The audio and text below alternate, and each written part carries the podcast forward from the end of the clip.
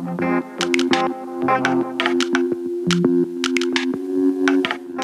Você por aí na sintonia da Frecaneca FM, a rádio pública do Recife, dentro do programa BR 101.5. Estamos aqui mais uma vez interligando paisagens e pessoas através das estradas da cultura. E hoje, para falar com Tiné sobre o terceiro disco solo dele, o Românticos do Rosarinho. Você já tem acompanhado aqui na programação musical, mas agora ele falando sobre isso é ainda melhor. Bom dia, Tiné, seja bem-vindo. Bom dia, Gabi. Salve aí os ouvintes galera do programa 101.5, não é isso? BR 101.5, é BR isso. BR 101.5, obrigado aí o convite, estou muito feliz de estar aqui com vocês. Bom demais falar com Tiné, que vocês já conhecem Tiné demais, minha gente. Vocalista da Academia da Berlinda, da Orquestra Contemporânea de Olinda e agora com mais um disco solo. E aí eu vou começar direto do por que fazer um disco de bolero? Ah, porque é um estilo que sempre, assim, eu me interessei muito, assim, eu fico muito feliz em, em compor bolero, sabe? Eu acho que é um estilo muito completo, é, que tem muitas possibilidades. Eu, como compositor, eu é, gosto de estudar estilos, sabe? E o bolero sempre foi um estilo que me parecia muito completo. Quando eu ia fazer, ele me, me, me dava muitas possibilidades de uma harmonia muito rica, de uma rítmica muito legal, de uma possibilidade de melodias também. E é uma coisa, é tipo, é aquele tipo de coisa que você não consegue explicar, que é um tipo de música que toca seu coração e você tem vontade de fazer aquilo, sabe? Eu já vinha colocando em outros projetos, tipo, no meu disco Equilibrista tem dois boleros, no disco da academia, no Nada Sem Ela, tem Agora Já Era, começa já eu fazendo um bolerinho na guitarra. Então, tipo, e, tipo, em shows, assim, da academia, é um momento que eu toco sozinho com a guitarra, assim, durante um tempo, e daqui a pouco entra a banda e todo mundo canta junto comigo. E é muito massa, assim, sabe? A sensação de, é, desse estilo, para mim. Tanto dentro dos outros trabalhos, que me deu essa vontade de fazer um disco todo voltado para isso. Era um sonho antigo já, sabe? Aí agora eu consegui concretizar, graças a Deus. E minha gente, o cara entregando um disco desse em plena pandemia, gravando tudo à distância. E aí eu lembrei agora que você fala aí, essa emoção que a gente não conhece, não consegue explicar. É da gente do barrista, do jeito que a gente é aqui em Recife, Pernambuco, que a gente tudo acha que a gente é melhor. Música latina é do mesmo jeito. Dá um calorzinho no coração, música tá. latina, né não? Tá, e tipo, é, é, são, são duas coisas. Uma é a, é a história da, da música dançante, né? Que a música latina tem muito isso, a música africana, enfim. E ao mesmo tempo a música romântica também, né? Que, tipo, é, uma coisa que, que eu penso muito quando eu vou escrever esse tipo de música é tentar traduzir sentimentos que as pessoas é, sentem ali no, no, inconsciente e quando você consegue traduzir esse tipo de coisa, toca mesmo assim no coração das pessoas, as pessoas vêm falar e vêm dizer, poxa, você falou uma coisa ali que eu me, me representa tanto e tal. Então é, eu acho que é uma missão do artista é tentar traduzir sentimentos, né? E quando eu começo a compor alguma coisa, alguma, coisa de música no estilo romântico assim, é muito isso, sabe? A música de Eterno Domingo mesmo, que tá tendo aceitação muito boa, tá chegando em muita gente, ela é, fala do momento na pandemia. Eu tentei imaginar como tantos casais tiveram que de uma hora para outra ficarem separados, sabe? Porque o lockdown Sim. chegou de uma vez, ó, lockdown, agora não pode mais sair de casa. Aí imagina quanta gente que era namorado, que é namorado ou era na época, tava separado e teve que passar um tempão sem se ver, velho. Imagina que coisa punk foi isso. E ao mesmo tempo eu olhava da janela do, do, do meu prédio, que eu moro no, nono andar, olhava e, tipo, não tinha ninguém na rua, não tinha um carro, não tinha nada. Aí, tipo, me parecia que era sempre domingo, sabe? Sim. Aquela impressão que parecia que era sempre domingo. É por isso que o refrão da música fala: No eterno domingo eu estou vivendo. Por causa disso, porque dava a impressão que era sempre domingo, domingo. E essa, aí, tipo, muita gente se identificou com isso, né? De, de tipo, na hora H passou por essa situação, né? De ter que ficar separado na pandemia e tal. E tô recebendo muito carinho de todo mundo, assim, com relação a essa música. Essa música é meu xodó demais, já rolou aqui no BR 101.5 várias vezes. Que bom. E aí, você falando de Eterno Domingo, você compositor de mão cheia, inclusive, sempre bom mencionar aqui que Tiné, minha gente, ele Muito escreve, obrigado. a gente sente na hora. E aí você escreveu essa música do lado da sua esposa para falar com propriedade, né? Com ela. E, e tipo, é, é, e assim, como eu fui privilegiado, né? De poder estar tá com ela é, junto, né? De mim, não estar tá sozinho. Porque eu imagino, é, eu que passei essa situação com ela e com meus cachorros, né? Foi uma coisa. Agora imagina quem passou sozinho. Já foi difícil para mim, que tinha uma companhia muito boa, da minha mulher, que é uma pessoa maravilhosa, dos meus cachorros, que cachorro é um animal que tem muito amor, né? Que a gente sempre fala sobre isso. E imagina quem teve que passar sozinho por essa situação, né? Então, é, foi complicado e, e, tipo, tentei trazer todo esse sentimento para as canções que eu compus nesse disco durante a pandemia, sabe? Que foram algumas. Outras já vieram de, de antes, mas umas quatro, eu acho, foram compostas durante a pandemia para o disco e com vários parceiros, né? A gente tá falando aí da sua esposa, que é a Natani de Paula, é assim que fala? Natane. Será que eu tô falando? Natane. Natane de Paula, grande Natane de Paula, que também faz os vocais dessa música, né? Faz sim, ali o corpo, olha aí. Foi o primeiro, primeiro disco que ela gravou, voz. Ela nunca tinha gravado voz. E ela canta muito bem, velho. Eu sempre disse a ela, você canta melhor do que eu, não fico com vergonha. Aí ela teve coragem e gravou com a gente essa música. Até porque era dela a música também, né? Eu você tem que gravar. Ela curtiu pra caramba, foi muito bom. Lindíssimo. E aí, a gente falando aí dessas parcerias, eu vi que tem muita parceria nas composições, antes de eu entrar em tantas outras coisas, porque Tiné é um aglutinador, minha gente. Todo mundo Sim. vai colando nele ali. Não é Tiné? Aí eu por já, isso o blocão. Eu já fiz muita música assim, tipo de estar com várias pessoas e a gente fazer uma música e, e todo mundo entrar na parceria, sabe? A gente já fez muito isso, E, e, tipo, eu gosto de fazer isso, sabe? Eu gosto de estar, porque tipo, é como, eu sou professor de música formado na Federal e é como se eu tivesse, eu gosto de ensinar as pessoas as coisas que eu sei fazer, sabe? E é como se eu estivesse ensinando as pessoas como é simples é, o ato de compor, sabe? Eu já pensei até em fazer um conteúdo na, na internet, de eu compor junto com a galera e tal. Nossa, porque, faz! Porque é, é muito esse sentimento, assim, de, de, de, querer mostrar como é uma coisa viável, uma coisa possível de fazer. Porque às vezes as pessoas pensam, poxa, é muito complicado, deve ser fogo fazer, criar uma melodia, criar uma letra e tal, e, e uma coisa que faça sentido. E realmente, assim, muitas vezes você, você tem que encontrar uma sacada para a coisa poder sair mais rápido, sabe? Às vezes quando você não encontra a sacada, fica batendo, batendo, batendo e às vezes não sai, sabe? Não é sempre que sai também. Mas é a tentativa, a tentativa e a coisa termina que de você tentar vai saindo às vezes eu sendo a pessoa, como você provavelmente que tá aí do outro lado, ouvindo o radinho agora na Frecaneca FM, sendo uma pessoa que não compõe, quando eu ouço o Tiné falando, ah, é muito simples. Gente, tem que lembrar que esse homem tem 200 anos de experiência, passou por vários projetos, várias parcerias, tem muito estudo envolvido, então para ele é que nem caldo de cana, ele faz na hora que ele nem sente, né? Mas é isso que eu lhe falo, é, é, tentativa também. Engraçado, a gente tinha um programa no meu canal do YouTube que era o Desafio Clube da Aurora, que era um canal onde a gente juntava os compositores, eu convidava vários compositores e a gente lançava temas, pedia tema para o pessoal da internet para a gente compor e no outro mês a gente entregar a música sobre aquele tema e já a galera já sugeria outros, sabe? Então a gente tinha um mês para compor sempre uma música e foram 10 episódios. Tem lá no meu canal do YouTube. Se você for lá, você vai encontrar os 10 episódios e em cada episódio tem três canções compostas para o episódio, sabe? Porque eram sempre três grupos. Então, o sai é muito e aí eu vou falar para você, vou reforçar. youtube.com barra Equilibrista, tudo juntinho. Isso. Cata lá, porque já tem os videoclipes também que a gente vai falar já já sobre isso. Porque aqui a gente tá falando de tudo que envolve o Românticos do Rosarinho, terceiro disco da carreira solo de Tiné. E aí eu não podia deixar passar esse lance da capa do disco, que é esse ah, bloco com direito a estandarte, né? É muito massa. Ah, antes disso, só para falar uma coisinha que, que é meio, meio, tá meio atrapalhada por enquanto, por mas eu vou ajeitar isso que é só meu canal do YouTube, que tá canal Tiné Equilibrista ainda, que Equilibrista hum. foi meu disco passado, né? Sim. Aí, é, mas todas as minhas redes sociais, as outras são Tiné Oficial ou Tiné.oficial, alguma coisa assim, sabe? Só o YouTube que tá Tiné Equilibrista ainda. Mas a então, gente vai mudar gente, também pra Tiné Oficial. Mas por enquanto, vai Tiné Equilibrista mesmo. Ou então, o mais simples é o quê? Você ir no meu Instagram, Tiné Oficial, vai lá na bio, tem o link, e, no, e o meu link da bio é um multilink. Lá no meu multilink tem todas as minhas redes, tanto quanto Deezer, Spotify, YouTube, Facebook, tudo. Twitter. Gente, o homem é muito desenrolado, porque eu ia falar exatamente isso, mas ele já é blogueiro, entendeu? Ele já tá na internet. ele sabe. Verdade. Hoje eu vim fazer conte... conteúdo.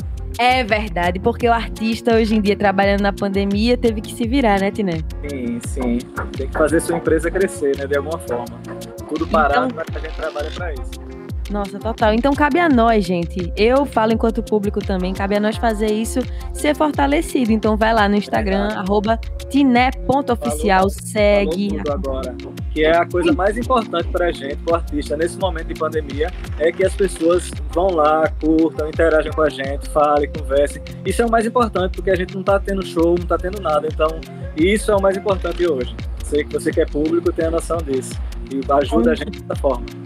E mata essa saudade de estar num show, vendo a cara ali do seu artista cantando. Lá no Instagram de Tinelli tá sempre cantando as músicas do disco dele, tá cantando outras músicas. E outra, botando caixa de pergunta para conversar com a galera, sabe? Tentar interagir com a galera, enquetes. Faço várias coisas nos meus stories, assim, sempre postando também no feed. Então, e sempre que eu boto em uma, em uma rede social, boto em todas. Boto no Facebook, boto no Twitter, boto no TikTok. Tô no TikTok também agora. curti pra caramba. Curti pra caramba o TikTok. É uma possibilidade bem maior, assim, de criar um conteúdo mais completo, né? Assim, essa história de plano de sequência e cada, cada videozinho você pode botar um efeito, fazer uma coisa, então é muito massa. Então também acompanha Tiné lá no TikTok, cata em todas as redes para acompanhar todo. todo o conteúdo de Tiné de mas me conte aí desse nome e dessa capa, o Românticos tá, do Rosarinho. Tá, Românticos do Rosarinho foi o seguinte: é, quando eu pensei em fazer o disco de boleros, é, antes, há uns cinco anos atrás, eu tinha pensado em fazer uma festa de boleros com um amigo meu que é bailarino, de Elson Pessoa, e ele é parceiro comigo na música Inaê. É, que a música fala de dois bailarinos, né? Era de Elson uhum. e a namorada dele na época, que é a Inaê, que também era dançarina, por isso que a música é Inaê, sabe? E é, a gente ia fazer uma festa na época e nessa festa, a gente ia fazer a festa Românticos de Olinda, ia ser o nome da festa, e eu ia lançar uma orquestra minha de boleros. Eu ia convidar uma banda e fazer uma orquestra de boleros para tocar música cover e alguns boleros que eu já tinha, sabe? Na época. Nossa, coronavírus, atrás. eu nunca te odiei tanto, tá vendo? É, isso há cinco anos atrás, pô. Aí ia fazer essa festa. Aí terminou que não deu certo, a gente não conseguiu fazer. Até arte a gente chegou a fazer. Tinha Nossa. artezinha pronta, tudo. Aí quando não deu para fazer, não deu certo por, por alguns motivos. Aí agora quando eu fui fazer o disco de bolero, que deu tudo certo, eu digo, não, tem que ser romântico do. Aí eu, eu digo, não vou botar romântico de Olinda, porque eu já toco na orquestra contemporânea de Olinda, já uhum. tem a uhum. Academia da Berlinda que é de Olinda, eu digo, vou botar romântico do Rosarinho, por quê? É, é porque remete à história dos blocos de carnaval daqui, que todos são Sim. românticos do Rosarinho, não sei o que, não sei da onde e tal, entendeu? Aí eu digo. E ainda é sonoro, né? Isso, aí eu digo, vou botar Românticos do Rosarinho, que dá esse sentido de bloco de carnaval, e eu boto na capa do disco meu bloco, que é quem? Minha família, minha banda, a produtora, aí daquele pessoal que tá atrás, uhum. minha família, minha banda, meus cachorros, sabe? Então esse é meu bloco. E ficou bem legal por causa disso, né? Porque deu essa ideia tanto da, da questão da banda, como a questão também uma coisa muito importante. Por que a gente teve a ideia naquele, naquele momento de botar Românticos de Olinda? Porque era uma paródia ao, é, Românticos de Cuba, que é uma das maiores orquestras de bolero que existem, assim. E, tipo, a, a paródia já veio daquela época aí que passou para agora e, e também tem essa, essa inspiração no Românticos de Cuba. Então, gente, cabe a nós esperar quando a gente puder ter carnaval de novo, que de né, você vai sair com românticos do Rosarinho. Ele vai Poxa, puxar virar um bloco, vai virar um bloco, velho. um massa. bloco que só toca bolero. Vê só que massa. Porra, muito massa. Uma orquestra, de, uma orquestra. Tem de metais. uns amigos meus, meus que. É, eles têm uma orquestra de metais, de sopro, que eles tocam tudo no carnaval. Se você quiser contratar eles para tocar Beatles, eles saem tocando. Eles são que tocam com bloco do Case. Aí eles saíram Sim. com a gente também no, num bloco Passa Bola que a gente inventou, que era só música de futebol. Aí eles tocando também música alternativa, assim, ritmo de frevo, sabe? Então seria uma só tocando bolero, né? Ritmo de frevo. Eu tô desesperada agora pra que volte o carnaval. pra gente ter o romântico do Rosarinho na rua, gente. Uhum. Se você chegou agora aqui na sintonia da Frecanec FM, estamos batendo papo com Tiné, falando desse terceiro disco solo chamado Românticos do Rosarinho. E aí, já que a gente tava falando dos seus outros discos também, falando da capa desse, suas capas sempre são muito bonitas, eu queria que tu me contasse a maior diferença desse para os outros dois que tu lançou, que foram o Equilibrista em 2016 e também rolou o Seguro Cordão em 2004. Isso. Além de ser esse de boleros, né? Que tu vai dizer que a maior diferença é esse ser todo de bolero, mas qual foi a maior diferença? Não, é, tem muita diferença. O de, o de 2004 foi meu primeiro disco solo. Eu não, não era nem da Academia da Berlinda ainda, nem da Orquestra Contemporânea de Olinda. Eu era um menino. Era um menino e, tipo, é, eu tinha um trabalho com uma banda que se chamava Mãe Joana, e que era uma galera muito grande dessa que faz, que toca hoje na cidade da cena, era dessa banda, sabe? A banda era eu, era Ureia, que é da Berlinda, era Gilu Amaral, era Hugo Lins, era Marcelo Campelo do Mobojó, era Lulu, era Aninha, que é da gêmeas Lulu e Aninha, Guga Beija-Flor, que tocava rabeca e flauta, que toca ainda. Então era uma banda bem grande assim. Né? E, tipo, e de gente tocava... só o fino do fino. Isso, e a gente tocava música regional, só música regional, forró, cuco, um cavalo marinho, só esse tipo de música. E era um trabalho autoral meu, as músicas eram minhas, entendeu? Aí, quando acabou essa banda, eu disse: eu não faço mais nada com relação à música enquanto eu não, não, não gravar esse repertório que eu criei. Porque eu criei tipo 10, 13, 13 músicas e tipo, acabou a banda e eu ia deixar aquilo morrer. Eu disse: não, vou fazer um disco de todo jeito. Aí convidei Caçapa, que é um arranjador de mão cheia, cara muito, muito top assim. E ele fez junto comigo esse disco. E o disco, é, quando a gente começou a trabalhar em Caçapa, a gente levou ele para como se fosse. A, seria um estudo em cima da, da musicalidade da minha terra de Arco Verde, que é o samba de coco. Então o disco é em cima da sonoridade do samba de coco. É um, um surdinho tocando a, tocando a, a parte do, do, do grave, é, pandeiro, é, aquela instrumentação do samba de coco sempre com um conjunto regional, tocando cordas e tal. Então, eu costumo dizer que o, que o disco Seguro Cordão é um disco de música regional em cima da música da minha cidade de Arco Verde. Então, foi um estudo meu em cima da música de Arco Verde, entendeu? E nesse disco participou, as rabecas quem gravou foi Siba, o Kumato Flozinha participou cantando uhum. várias músicas, o Coco Raiz de Arco Verde participou Gente. em uma, uma, faixa, eu com Coco Raiz de Arco Verde. Eu não conheço ninguém que tenha um feat com Coco Raiz de Arco Verde, só eu. Sim, então, né? Você consegue umas coisas que são impressionantes. Olha essa, essas participações, né? Pois é, aí tipo, o disco foi muito feliz, assim, umas participações muito legais. Sérgio Campelo do Sagrama, que na época, que tipo, fazia pouco tempo que ele tinha feito a, a, a trilha do Alta Compadecida. Sim. E aquela música. E eu, eu assisti o Alta Compadecida e dizia, isso é genial, velho. Pra gente que toca regional, isso é genial. Aí daqui a pouco, três anos depois, tava o cara gravando as flautas do meu disco, entendeu? Então foi uma coisa que eu fiquei de cara aí, tipo, a maioria dessa galera toda, quem convidou foi Caçapa, porque Caçapa, além de ser um arranjador incrível, ele tinha muita proximidade com toda essa galera, sabe? Então, tipo, foi uma coisa muito massa, assim.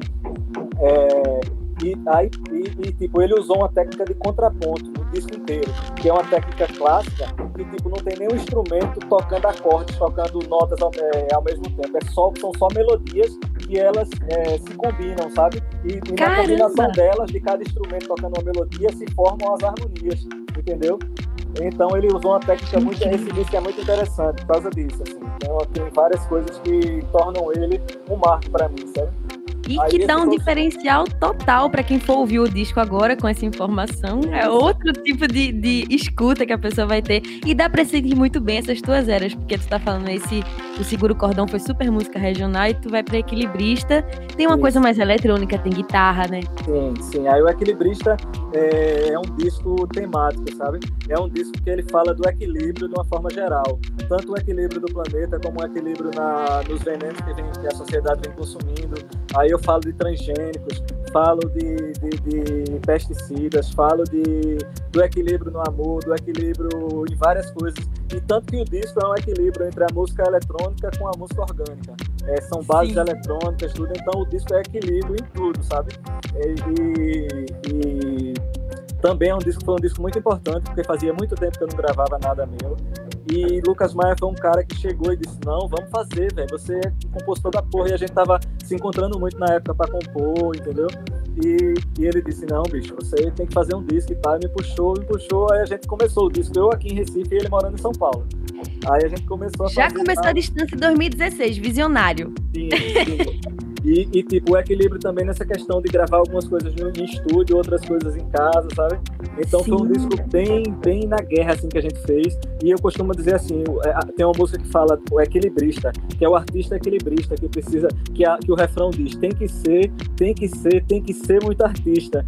Para poder ser artista no Brasil, você tem que ser muito artista, velho. E o refrão da música diz isso, que é uma das, das frases mais importantes do disco. E, e tipo, foi um disco que me tirou da inércia foi um disco que foi um marco para mim, assim, por quê? Porque é, a partir dali eu virei outra pessoa como artista independente, artista solo, como pensar no meu trabalho, não só nas bandas, sabe, mas no meu trabalho de composição solo. Então foi muito importante aquele disco também. Que importante. E Lucas Maia seguiu contigo e tá na e produção do romântico do Roserinho, né? Sim, porque naquele a gente fez tudo nas coxas, tudo na agonia, tudo sem condição nenhuma. A e guerra. ele tava comigo lá na guerra, é, tipo, me ajudando pra caramba. E nesse, quando a gente teve um projeto aprovado, tudo, não tinha como eu, eu não chamar ele. Além de que a gente se combina muito, sabe? A gente uhum. trabalha muito bem junto. Então, é, eu não sei se eu conseguiria fazer esse trabalho agora é, tão legal dessa forma que saiu se não fosse com ele, sabe? Que massa. Como é que foi esse processo? O Lucas está morando aqui agora, vocês fizeram juntos? Mora aqui, a gente fez junto. É, eu gravei todas as bases aqui na minha casa, no meu computador mesmo, no meu Mac. Abri e gravei com o microfonezinho do computador mesmo, não botei nem microfone nem nada. Botava o metrônomo para tocar, tac, tac, tac, e tocava com violão e cantava em cima. E aí pronto, aí aquela ali eu, eu pegava aquela, aquelas bases ali com, com metrônomo, violão e voz e levava para ele e a, gente, e a gente criou tudo em cima daquilo.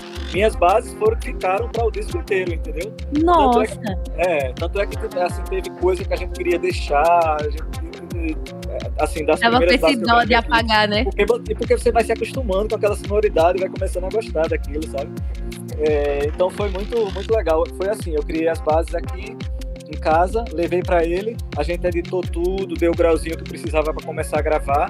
Depois que a gente editou tudo e arrumou tudo, aí começamos. Bateria. Aí eu, esse foi o primeiro disco da minha vida que eu fiz a direção musical. Então eu pegava, chamava o baterista e dizia: Pronto, agora vamos trabalhar eu e você. Aí ficava eu e ele trabalhando a bateria. Aí ele dizia: Vamos começar a primeira música. Beleza. Aí mandava para mim o que ele pensava. Aí eu disse: Ó, oh, mas vamos pensar aqui nesse lugar aqui, ser a coisa mais no chão, mais simplesinha. Vamos tal. Então eu fui desde o começo dizendo como eu queria o disco para a diferença. Isso, para soar no final do jeito que eu achava que tinha, porque eu, é, nesse momento eu tinha muita consciência do que eu queria nesse disco. Da, do, da, da, parte onde eu precisava estar mais no chão, da parte onde ele podia se soltar mais, da parte, entendeu? Então eu fui de músico por músico, é, a bateria, aí depois o baixo. O baixo foi o único que eu não fiz isso, que era Yuri da Berlinda, o baixista. É, já Yuri, tem uma intimidade, né? Pois é, a Yuri já veio com a coisa do jeito que eu gosto muito, assim, que, eu, que a gente se conhece muito, e eu já sabia o que ele ia fazer, mais ou menos, então ele veio com os baixos dele, e duas músicas que ele não fez, eu convidei Cassim,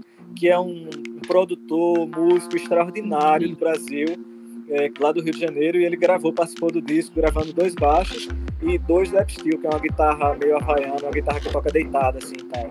Nossa, então, o resto dos músicos, todos eu acompanhei de perto, dizendo vamos por aqui, vamos assim, vamos assado. Então foi muito importante para mim essa experiência de fazer a direção musical de um disco também. Agora faz todo sentido na minha cabeça, porque olha o timaço, minha gente, que Tiné juntou para ser a banda dele, né?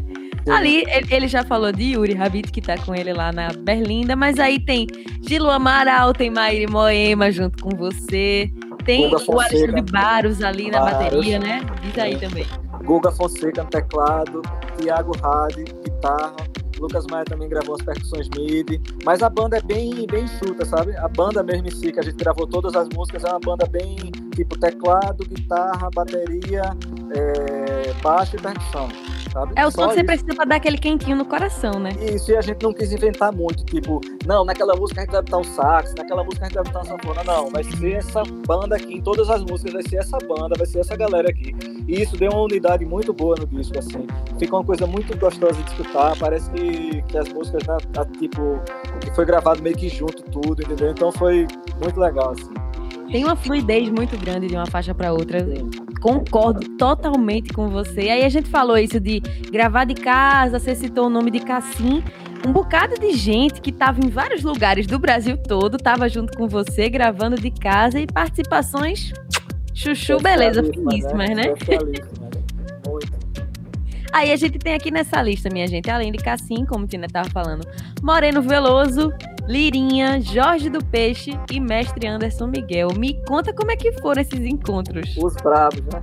Os bravos. e bravo. né, na frente ali, olha aí. É, foi muito engraçado, cada um foi de uma forma, sabe? Quando é, eu conversei com a Ana Almeida pra gente escrever o projeto, ela que me propôs a ideia da gente fazer um projeto.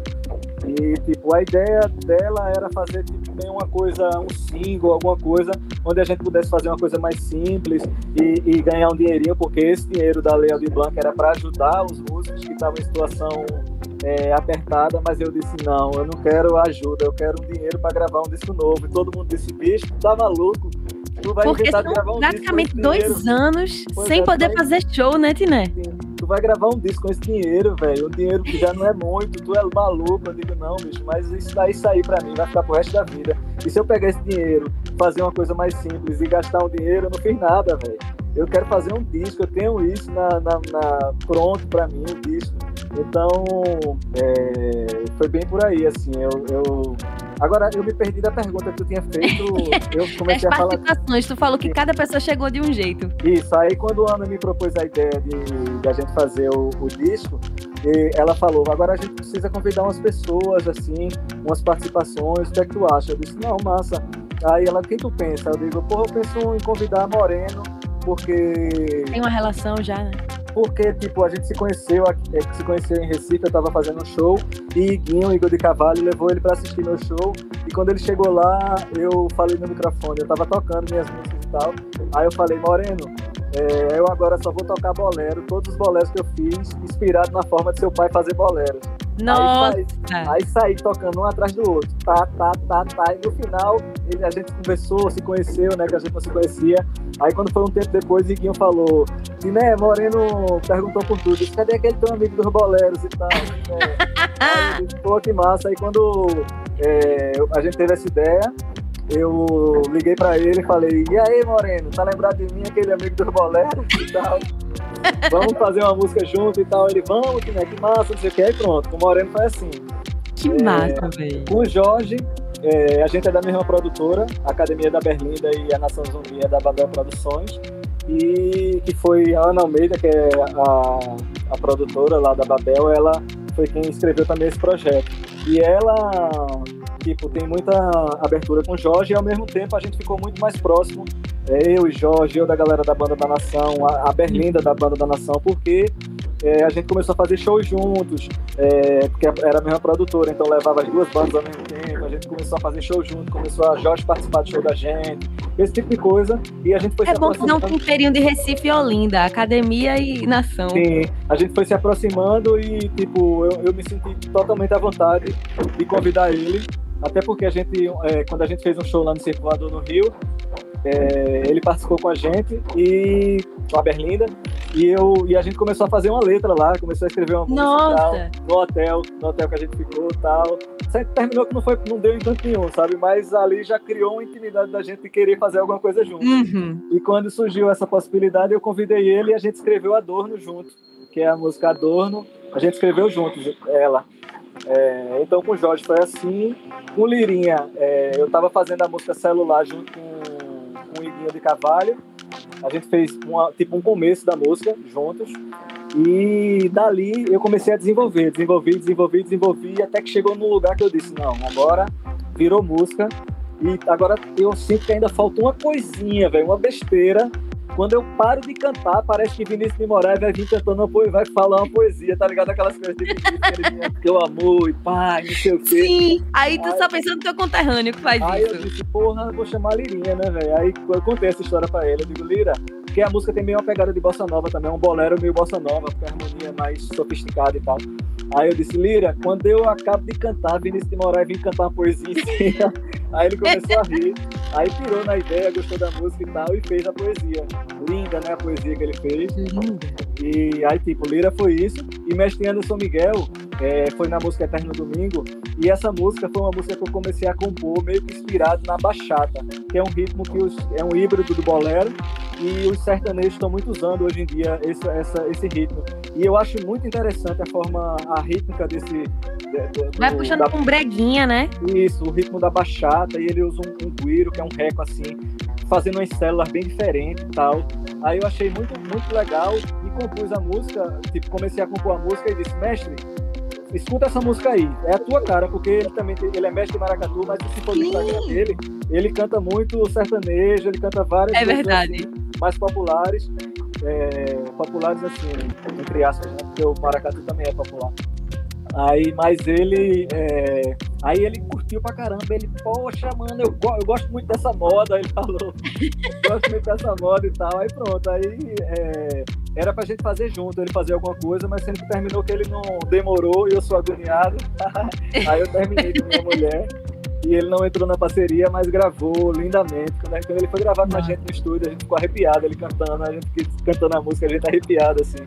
Então, Deve ter um gravado uns 3 metros do microfone, né? Porque aquele menino, quando ele abre a boca. de voz absurda, né, velho? Verdade, verdade. Então, cada um que foi bonito. de uma forma peculiar, assim, mas foi bem legal o processo todo. E aí dá essa enriquecida, gente. Esse disco com essas participações, todo mundo junto, ficou uma coisa linda. E aí, aproveitando que a gente falou por último de Mestre Anderson Miguel, saiu clipe de Eterno Domingo e de Celular, que foram os dois últimos, por acaso, que tu falou agora, né? Me conta aí desse audiovisual. Aí o, o Eterno Domingo foi o primeiro clipe que a gente lançou. Eu não lembro exatamente qual foi a data, mas tipo, foi nesse mês ainda, se eu não me engano. Faz bem pouco tempo. foi e... há três semanas atrás, foi Pronto, nesse mês ainda. Três semanas atrás e é, foi com o projeto Ciberdelia, que é um menino que eu acho genial o trabalho dele. Muito legal. É, com colagens, com artes. E, e aí, tipo, ele, ele gostou pra caramba da música também. E eu convidei ele para trabalhar junto e fazer esse clipe mais outro, que vai sair mais na frente. É o próximo clipe que vai sair. E eu curti pra caramba. Gostei muito, assim. Ele pegou várias sacadas da letra. É, uhum. Tipo, pare o mundo que eu quero descer. Aí o mundinho descendo, assim, rolando. Então tava o cara de guarda-chuva. Outras coisas assim. E ele tem umas referências muito massas, assim, também. De usar a bandeira de Pernambuco, ele sempre usa nos clipes. De usar é, aquela, aquela, aquela máscara de Olinda que tem da, do Ed, ele usa também muito nos clipes dele. Sim, sabe? a Laúça? É, a cabeça da, da do, do urso, né? Então eu acho massa, assim, as referências dele. E, tipo, aí ele sempre mandava pra mim a prova da, do clipe, né? Dizendo, e aí, tá curtindo? Eu digo, bicho, tudo que tu faz eu gosto, velho. É impressionante. Oh. Eu não, não tenho como, como comentar, como pedir pra mudar nada, porque tudo que ele, que ele faz eu curto pra caramba, entendeu? Então, fiquei bem feliz, assim, com o resultado do clipe dele de Eterno Domingo. E hoje, agora de meio-dia e meio-dia, eu lancei o clipe de celular, que foi um amigo meu, Iba, é, da Believe Filmes. Sigam lá o Instagram deles, tanto Believe Filmes como Projeto Ciberdelia, que foi o, o que de Eterno Domingo. E Iba é um grande amigo, ele é gaúcho, mora aqui há um tempo já. E ele fez meu primeiro clipe também do, do Equilibrista, que foi o da música. Não, minto. De Mensagem de Voz, que foi o primeiro Sim. single depois do Equilibrista, que é uma música também que eu amo, Mensagem de Voz.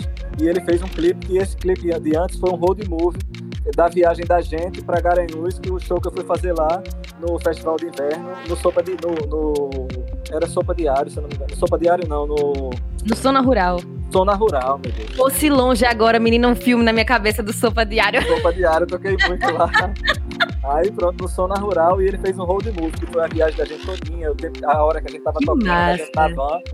E agora ele fez esse, de celular, que eu amei, velho. Quando ele me mostrou, eu amei, amei, assim, com todo. Aí todo mundo mandou vídeo, Leirinha mandou o vídeo dele participando, Cassim mandou o vídeo dele. Todo é, mundo gravando aonde? A banda inteira. No celular. Mundo, cada um gravando no celular de casa, sabe? E a, mi, a minha ideia também era o seguinte, era, era como se eu estivesse me gravando o clipe, vários momentos vai aparecer eu me gravando no meu celular, a imagem do meu celular mesmo. E daqui a pouco começa a aparecer uma imagem daqui de lado, que a gente nunca sabe quem é, mas tá sempre vindo uma filmagem também, trocando para uma câmera que vem daqui do lado. No final, quando mostra, é minha namorada me filmando daqui do lado, me filmando, eu me filmando no meu celular. Acompanhando vem... dos cachorrinhos. Pois é, ela vem me beijar e já Iba, que tá com a câmera profissional, filmando ela que tá me filmando também, entendeu? Então era filmagem da filmagem da filmagem. Essa foi minha viagem, acabar o clipe dessa forma, sabe? De mostrar. Com vários celulares. Mostrar essas possibilidades, porque, tipo, é, é, eu penso que é parecido quando eu comecei a compor. Eu pegava, eu tinha um gravadorzinho de fita e eu botava, eu pegava um, um, um toca-fita, botava para tocar, e no meu gravador de fita eu botava para gravar. Então eu, eu, tipo, eu gravava um violão no meu gravador de fita, aí pegava a fita, botava no para tocar, o meu violão tocando, e botava outra fita aqui e começava a gravar a voz. Aí ia gravando várias coisas em cima da outra. Várias camadas, caramba! Várias camadas. E a qualidade ia ficando horrível, velho, porque quanto mais você ia gravando em cima da fita, ia ficando chiado, ia ficando coisa absurda. Então quando eu comprei meu primeiro Mac, que foi tipo em 2004, se eu não me engano. Eu comprei meu primeiro computador que eu podia gravar multipistas e não saía sem ruído. Eu, porra, não sabia mais como foi... fazer. Aquilo foi perfeito. E agora ele com home studio, trazendo gente que tá de outro home studio, em outro canto, para fazer esse descasso, que é o Românticos do Rosarinho, gente. É o terceiro disco solo de Tiné. E aí a gente falando desses clipes, vou até reforçar para quem tá ouvindo que saiu o videoclipe de celular, que tem a participação lá de Lirinha, tá no canal de que você cata lá no Instagram. Faz esse caminho eu que botei, é Eu botei em todos os lugares, velho. Eu, eu tava pensando. Foi Pô, eu, eu tava. Porque o primeiro eu botei em todos os lugares também, tipo Instagram, no feed, na linha do tempo do Facebook, em todo canto. Aí quando a gente foi ver, os números do YouTube estavam bem baixos, sabe? Hum. Aí a gente fez uma campanha, galera, vamos lá, dar um play. Se der um play lá no YouTube, já ajuda. Se curtir, melhor ainda. Se seguir, melhor pra ainda. as métricas, é, todos os algoritmos. Aí, tipo, eu digo, também quando for do celular, eu só vou lançar no YouTube e chamo a galera e, tipo, não vou botar no Instagram e tá? Aí quando começou a chegar perto agora, eu digo, pô, que vontade não, vou mandar. Porque, tipo, termina que eu, o que eu tenho mais vontade é que todo mundo veja, sabe? E Sim. termina que a galera, se for deixar só no YouTube, uma galera tem preguiça de olhar, sabe? Aí termina que não vai ver e tal. Aí eu fiz a, fiz a mesma coisa. Lancei em todos os lugares, Instagram, é, Twitter, todos os lugares. E peço a galera para não deixar de ir no YouTube, pelo menos dar um play, porque se der um play já conta uma visualização e também se curtir é mais legal, porque o vídeo vai ficar em alta, esse tipo de coisa. Comenta. E tipo, e, tipo, a gente vai pegar o vídeo para levar para imprensa, para uma coisa para galera divulgar. Se os números estiverem muito baixos, é até a pessoa passa até vergonha. Sim, então, gente, pelo amor de Deus, não faça essa, é. não faça essa desfeita com a gente, não. Ajuda aí, você que tá ouvindo aí, já vai lá, dá pelo menos um play, bota a música para tocar e não precisa nem escutar. não, dê play, escute, curta, comente lá. Gente, tô ouvindo aqui depois de ouvir a entrevista de Tinela na Frecaneca FM. Compartilhe Compartilhe com seus amigos. Manda uma história pra mim. Manda uma história pra mim. Marca Tiné. É. Arroba tiné.oficial, viu? Faz aí o story acompanhando, marca Tiné, que ele vai com certeza ver, porque ele agora é muito blogueiro também, porque artista nesse país tem que lutar de todo jeito. Tem que ser, velho. Tem que ser. Se não for influenciador, não trabalha. E aí, a gente aproveitando para falar de ser artista no Brasil, você falou do projeto que foi da Léo Blanc, e Românticos do Rosarinho saiu por aí. Aproveitando que a gente está falando disso, né? Me conta a importância de uma lei como essa de incentivo que não foi dada de mão beijada. Eu sempre reforço aqui, o setor cultural foi lá, cutucou algo que era para ser nosso já de sempre, porque cultura é direito humano, entendeu? Sim. Então o setor cultural foi lá, cobrou, a gente teve essa lei emergencial que foi a Lei Aldir Blanc para os artistas, produtores culturais. E aí, qual a importância para a manutenção do trabalho dos trabalhadores da cultura? Cultura, para é registrar, assim, né? Assim, é, eu falar da importância é, de, um, de, uma lei dessa é chover no molhado, né? Porque todo mundo imagina a, a cadeia da, dos artistas como sofreram nessa pandemia sem poder trabalhar, né? Então, tipo, várias pessoas podendo voltar a trabalhar e a galera da música não, não pode voltar a trabalhar, uhum. entendeu? Então, não, não tem nem o que falar. A importância é gigante de uma lei dessa e a única coisa que eu posso falar é dar o exemplo de como foi importante para mim, quanto mudou minha vida. Imagina é, se é, eu não tivesse feito esse disco, é, como pense o quão grande foi isso de emoção, de, de conhecimento, de, de tipo é um marco na minha vida. Cada disco é um marco e esse é um dos maiores, sabe? É um dos que mais me realizaram, é um dos que tipo, eu posso ter uma, uma, uma obra dessa nova no mundo, então foi importantíssimo para mim. e não só para você, até mesmo para a equipe que estava com você, né? Tanta pois gente é, foi impactada. Trabalhou, pôde receber dinheiro, sabe? Pôde é, se manter na ativa, né? De alguma forma. Então, é isso que eu falo. É, não tem nem o que falar sobre a importância de uma lei dessa e o que eu posso dar é meu exemplo de quanto foi importante.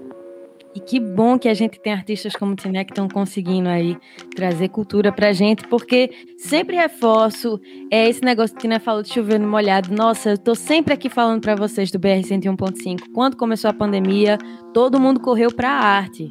Era disco, era filme, era série, era isso que estava acolhendo a gente. Então a gente agora tem que fazer o processo inverso.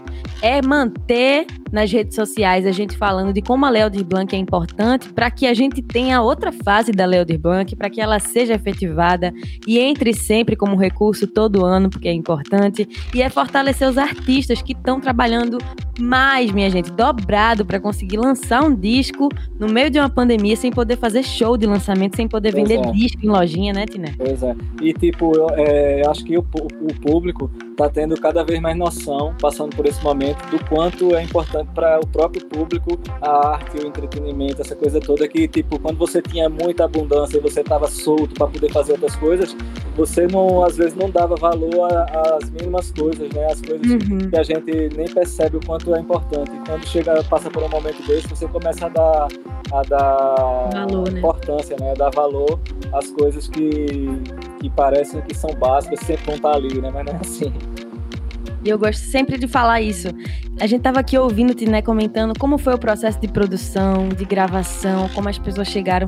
Isso é um trabalho de meses para entregar para você que está aí um, um, disco que tem lá seus quantos minutos? 35 minutos. E aí você pensa que um disco sai em 35 minutos, gente? De jeito meu nenhum. Irmão, meu irmão, foi muito trabalho principalmente eu que passei por esse processo que eu lhe falei de dirigir, fazer a direção musical do disco e ao mesmo tempo eu fiz meio que uma produção também, porque tudo era eu que tinha que dizer como é que ia ser. Se fosse para escrever um texto para de um release, eu que tinha que escrever. Se fosse para tudo, eu tive que fazer.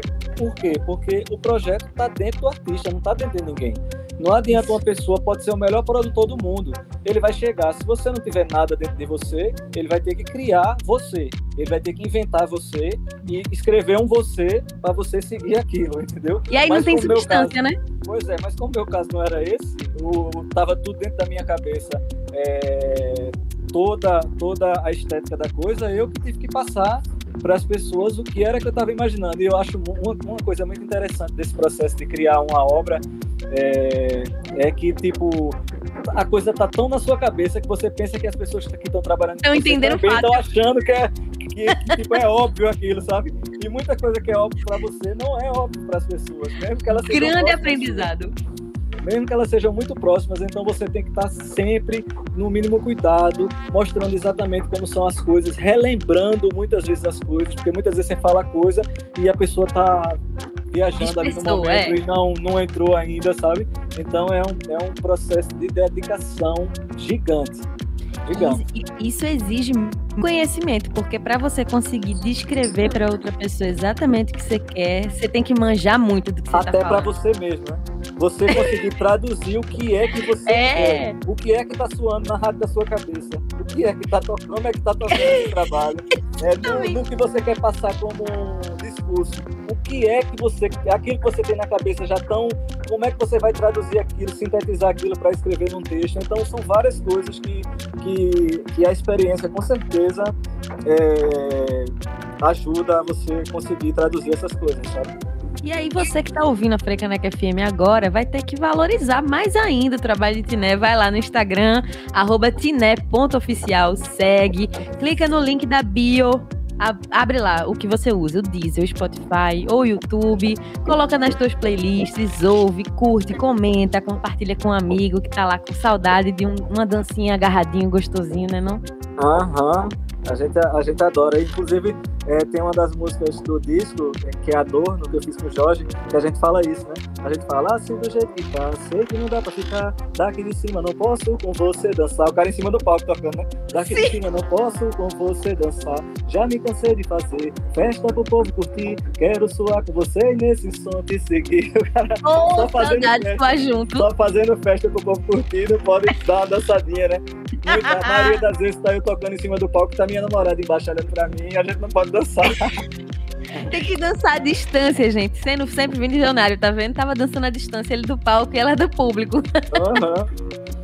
E aí, pra gente sentir, né, na pele, no coração de quem tá ouvindo a Frecaneca FM agora, eu queria que tu escolhesse três músicas do Românticos do Rosarinho pra gente ouvir nessa sequência. Diga lá. Tá, vamos escutar Eterno Domingo, né? Vamos escutar Alguma Coisa Tem e vamos escutar Celular. Delícia essa sequência para ouvir agora. E já começando com a Eterna Domingo. pauleira aí, criada junto com a esposa de Tiné. Alguma coisa tem celular, essa sequência maravilhosa que ainda lembra você que tem videoclipe no canal do YouTube de Tiné. Fresquinho, quentinho, acabou de sair do forno, né, Tiné? Isso, e galera, me siga lá, porque como eu falei, eu estou trabalhando hoje em dia, vivendo hoje em dia de criar conteúdo. Então, vamos lá, me siga. Eu não quero comprar seguidor, eu quero seguidor, eu quero seguidor que tenha engajamento, que tenha engajamento, que eu fale e a pessoa responda. Então, me siga lá. Estou com 4.500 seguidores só, então vamos chegar junto, vamos colar e reforçar, dar essa força para a gente poder trabalhar. E tipo, meu trabalho é o quê? É fazer minha arte e mostrar para as pessoas. Então, quanto mais pessoas tiverem para seguir nos no meus canais a minha arte, melhor ainda. Com certeza. E aí, gente, vocês vão ouvir essa sequência, vão lá pegar o celular, vão seguir Tiné no Instagram e vão aí ficar pensando quando terminar tudo isso, que a gente tem fé que vai passar, que a gente voltar pro carnaval, que Tiné vai botar o estandarte do Românticos do Rosarinho na rua. Vamos embora, vamos embora. Dá pela ladeira ali com o estandarte. Eu vou junto. Vamos embora. Tem até a camisinha, a camisa já, viu? A camisa do. Já tem a camisa? Tem, eu fiz umas fotos, inclusive no meu Instagram, se você chegar, tem algumas fotos de divulgação. Ah, a minha foto de, do perfil mesmo é Sim. a foto com a camisa do, do Romântico do Zarinho. Um coraçãozinho aqui do lado, Um terninho com coração aqui do lado e tal. Nossa, eu amei. Gente, procurem lá, arroba tiné.oficial para acompanhar isso de perto. E eu só posso finalizar te agradecendo muito, Tiné, pela simpatia por contar muito tudo obrigado, isso. Gabi. Muito obrigado. Obrigado ao convite do BR 101.5. É, obrigado aos ouvintes aí, todo mundo. Um salve para geral aí. E estou muito feliz com esse convite. Eu adoro é, quando vocês me convidam. Acho muito massa essa rádio que é muito importante. É uma das coisas importantes que a gente estava falando da lei de incentivo, essa é. rádio é primordial para a gente. É nossa, e é uma honra sempre muito grande. Volte sempre, a casa é sua, você sabe disso. E agora a gente fica com essa sequência de Tiné, com Eterno Domingo, Alguma Coisa Tem, celular, na Frecaneca FM, a rádio pública do Recife.